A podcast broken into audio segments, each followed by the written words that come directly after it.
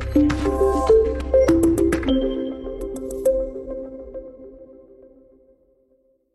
Hola, ¿cómo están? Pues estamos aquí en otro episodio de MR Podcast y como ustedes saben que siempre soy súper repetitivo, son conversaciones interesantes que a mí me han inspirado o de personas que conozco por azares del destino y pues que quiero compartir un poco con ustedes. Hoy estoy muy contento de tener aquí desde Chile a Benjamín. ¿Cómo estás, Benjamín? Mucho gusto, Alejandro. Gracias por tu invitación y encantado de compartir una charla entretenida contigo el día de hoy. Muchas gracias. Oye, mira, te voy a contar un poco porque Ajá. toda la gente, gracias a Dios, que invito, me dice, sí vamos, pero cuando llega me dice, oye, ¿que ¿a qué vamos? Ya sabes.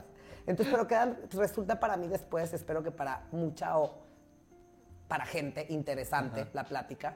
Entonces, quiero que nos platiques como si no nos conociéramos. Ok. ¿Qué estás haciendo aquí desde Chile? ¿A qué te dedicas? ¿Qué te ha parecido el país? Vamos un poco a platicar de eso. Bueno, yo estoy aquí eh, representando lo que es la Escuela de Luz Dorada Internacional, impartiendo eh, seminarios, eh, temazcales, eh, consultas a las personas de las terapias que nosotros hacemos y un taller inédito este fin de semana que es como conectarte con tu energía espiritual.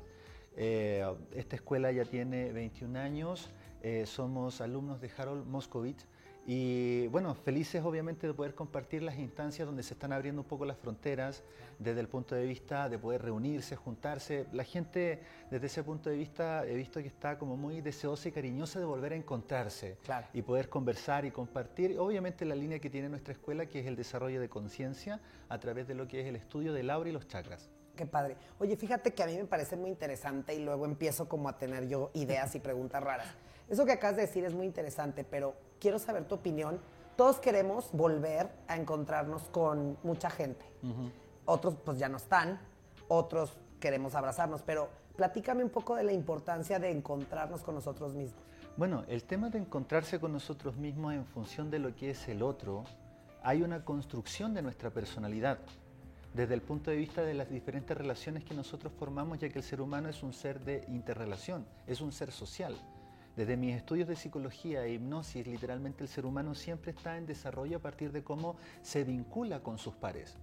Y claramente desde el punto de vista de lo que fue la pandemia, los diferentes tipos de cuarentena en las diferentes localidades hizo que nosotros nos enfrentáramos a una forma de comportarnos distinta. Claro. Llámese porque hoy en día tenía que tener que pedir un permiso para salir, antes no lo hacía. Claro. Eh, para hacer el supermercado tener que hacer una fila o una cola. Ciertos horarios de eh, gente más adulta en tal momento, el tapaboca por otro lado.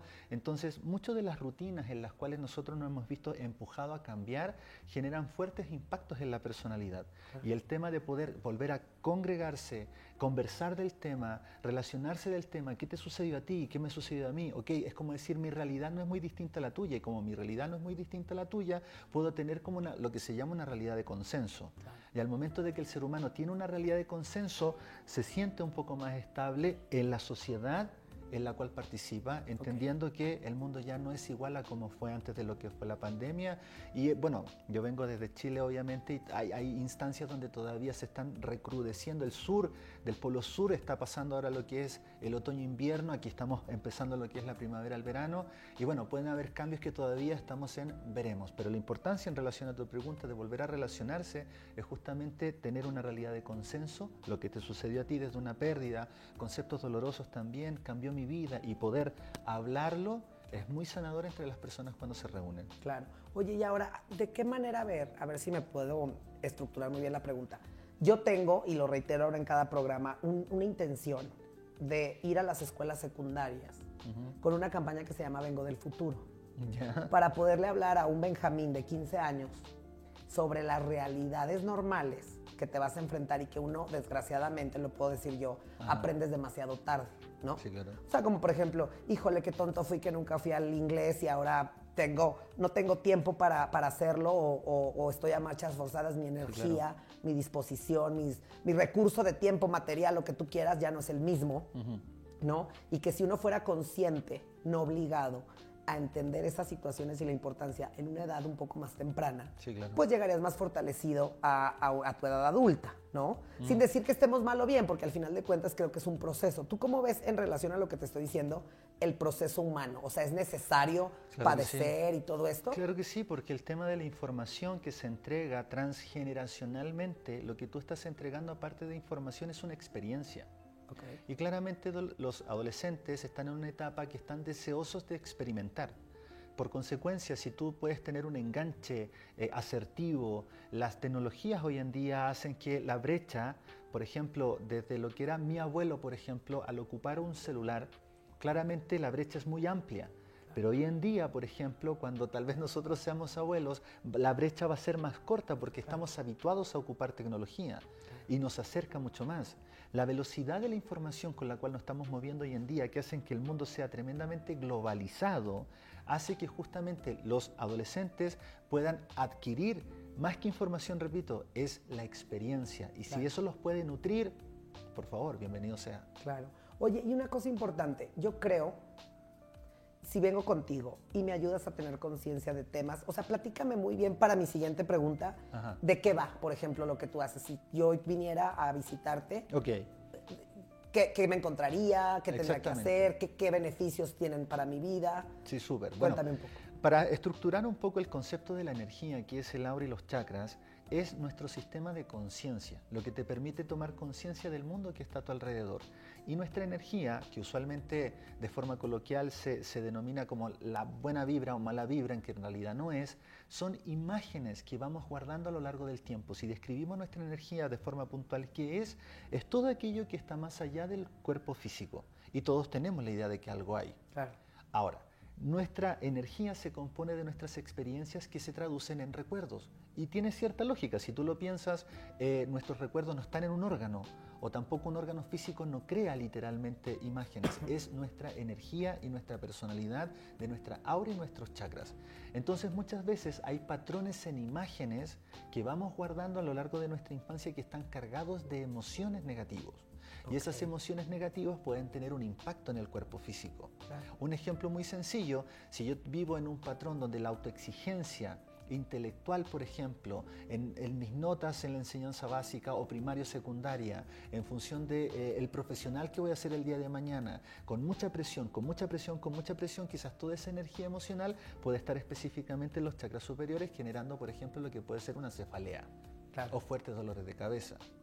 También hay aspectos en la comunicación donde muchas veces recibimos una comunicación muy inconexa. Dime qué pasó. Y yo como niño quiero decir qué pasó y tenemos el refuerzo, no me contestes.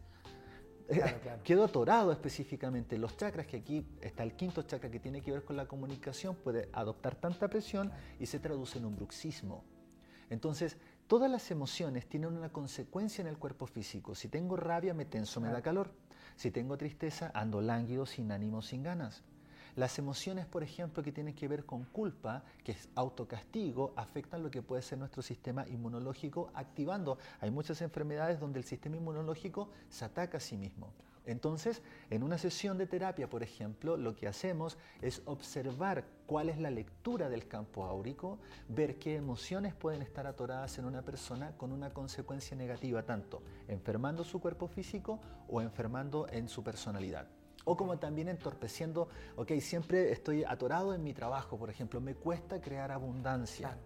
Muchas veces, por ejemplo, hay conceptos erróneos que están relacionados a que la abundancia, perdón, lo espiritual casi específicamente es despojarse de, tus bienes, por decirlo de alguna forma, como votos de pobreza, nada que ver.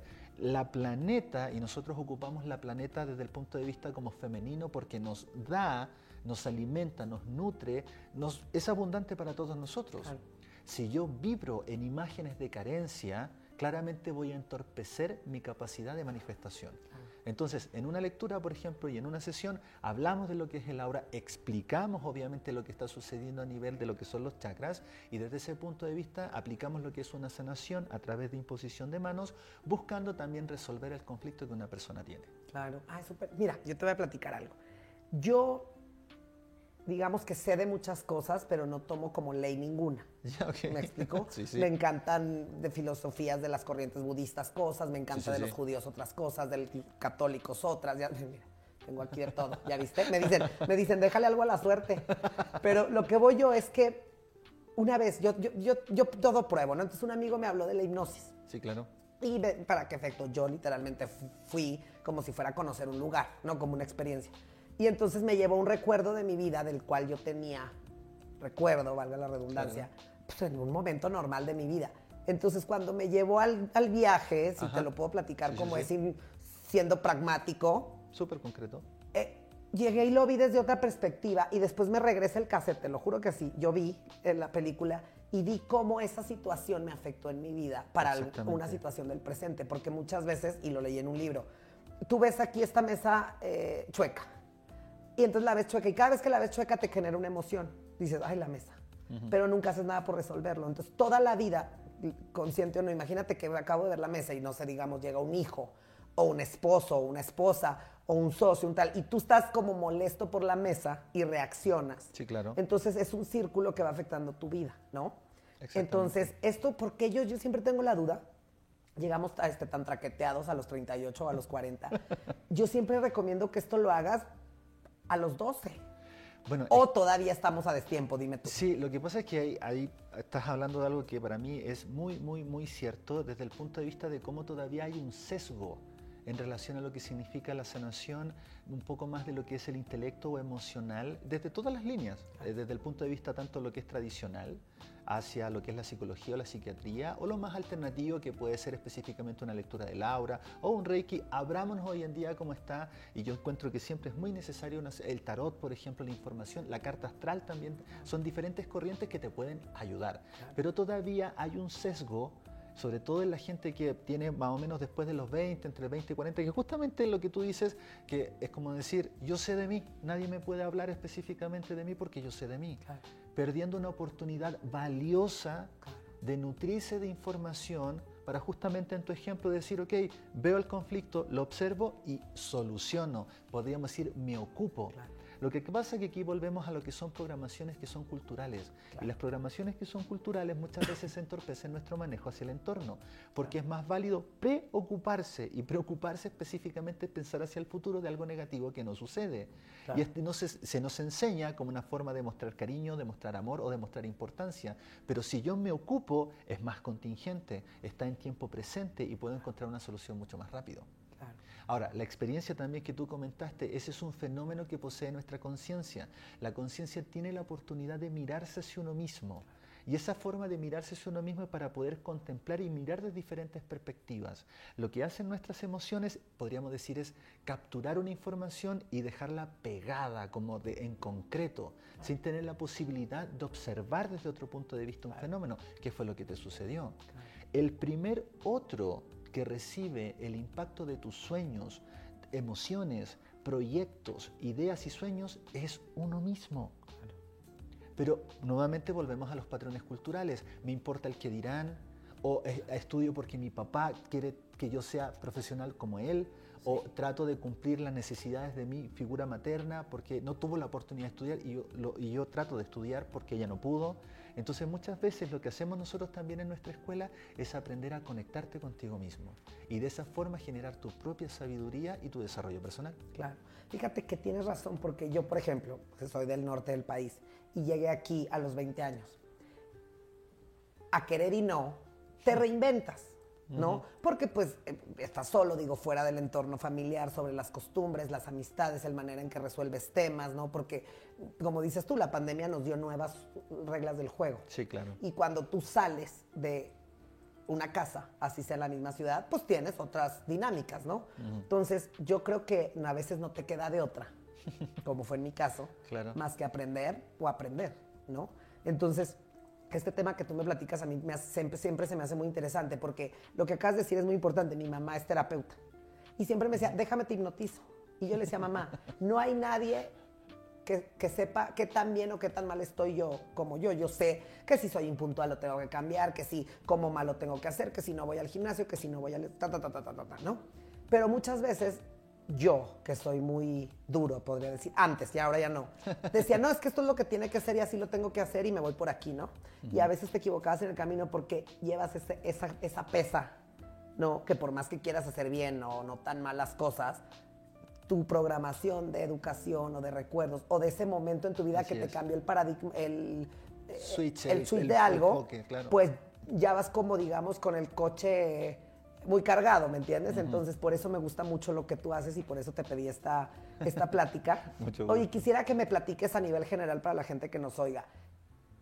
¿Se siente o se debe o cuándo crees que es el momento de acercarse. Como dices tú, qué padre, o sea, porque mucha gente tiene muchos tabús alrededor de temas. Como, ay, no, a mí que no me leen las cartas porque es de no sé qué. Ay, no, que a mí, el Laura, no. Ay, no, me, que no me noticen porque es un intervention, ¿no? Pero ¿tú, ¿tú cómo consideras la gente que se acerque a ti o ustedes están ahí para cuando lleguen o cómo, cómo, cómo, Sí, bueno, lo que pasa es que nosotros a lo largo del tiempo ya, ya tenemos como, como un grupo, hay, un, hay un que yo aprovecho la instancia, exactamente, aprovecho la instancia de mandarle un beso, un cariño a toda la comunidad mexicana porque se han portado conmigo en esta visita, pero como dicen ustedes, padrísimo.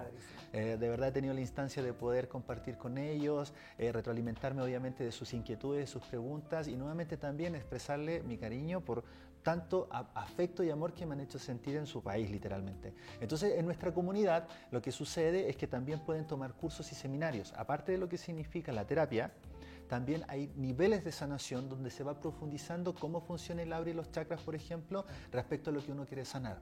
Por ejemplo, para darte una idea, el sanación 4, que tiene que ver justamente con la sanación elemental, implica trabajar con los elementos en el cuerpo, tierra, fuego, agua y aire.